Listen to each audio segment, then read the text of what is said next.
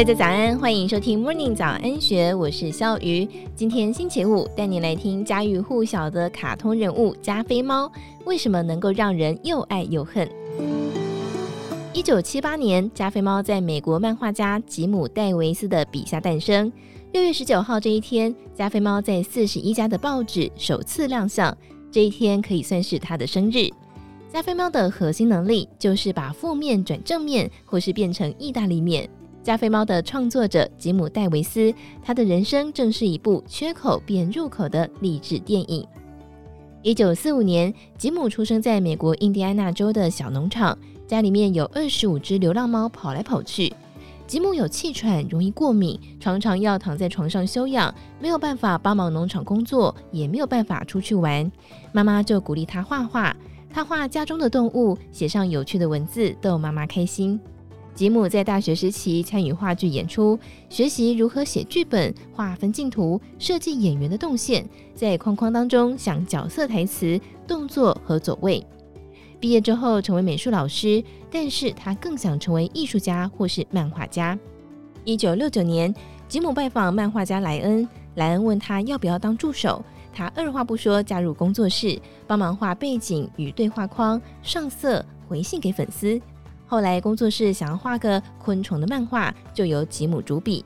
一九七二年，他创作了一只小蚊子的搞笑漫画，但是反应不佳。吉姆细看读者的评论，思考人跟哪种动物比较会有共鸣呢？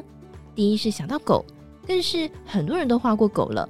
狗会主动亲近人，但是猫比较抗拒跟人接触，这种压抑的性格跟很多人相像。但猫需要什么呢？跟人一样，要食物、家，还有爱。猫名取自吉姆的祖父加菲。吉姆说，祖父是刀子嘴豆腐心，跟他想塑造的猫一样。但是关键要好笑，他笔下的幽默来自于对比。他让喜欢控制别人的加菲猫有一个乐天派主人老姜。吉姆把自己作为老姜的原型，加入自己的人生经验，像是约会时常失败、谈恋爱不在行、常常深陷尴尬等等。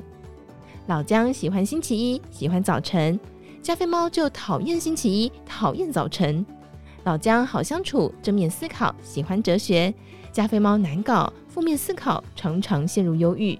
再加上一只容易相信人的小狗欧弟，性格差异的三个角色在一起，火花跟张力满满。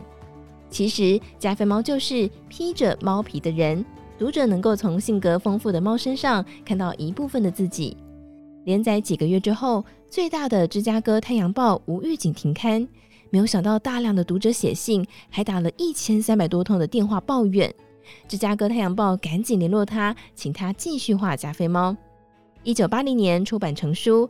不同于其他的漫画书，习惯由上到下的直视版面，加菲猫是横向的编排，由左到右，更符合读漫画的视觉，读起来更加顺畅。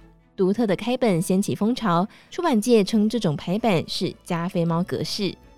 一九八零年，加菲猫的动画首次在电视亮相，吉姆是导演兼配音，而加菲猫的外形也不断进化，从七零年代斜眼看人，略显肥胖，没有明显的条纹，还有用四只脚走路，到后来眼睛越来越大，越来越卡通化。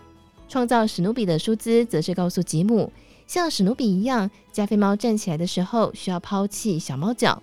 吉姆就让加菲猫站起来，让它更像人。加菲猫最初在四十一份报纸连载，现在全球有超过两千份的报章杂志当中连载，金氏世界纪录列入全球最高发行量的漫画。吉姆创作加菲猫始终坚持着不伤人的幽默感，他不开任何族群的玩笑。加菲猫是跨越种族、性别、国籍，周边的商品非常热销，每一年带来十亿美元收入。吉姆说：“没有利润动机，尽力把想要做的事情做好就对了。”人生路上，有人会拿到地图，照着地图走到目的地；有人只拿到一张白纸，上面什么都没有画。拿到别人画好的地图，能走出自己的路吗？拿到白纸是代表无路可走吗？正因为是白纸，所以想画什么就能画什么，自由而且无限可能。如果什么都画不出来呢？那么就把白纸折成纸飞机，试试看逆风而起吧。以上内容出自《金周刊》一千三百三十一期好广财专栏，更多精彩内容欢迎参考资讯栏，也欢迎你留言或是订阅我们。祝福您有美好的一天，我们明天见，拜拜。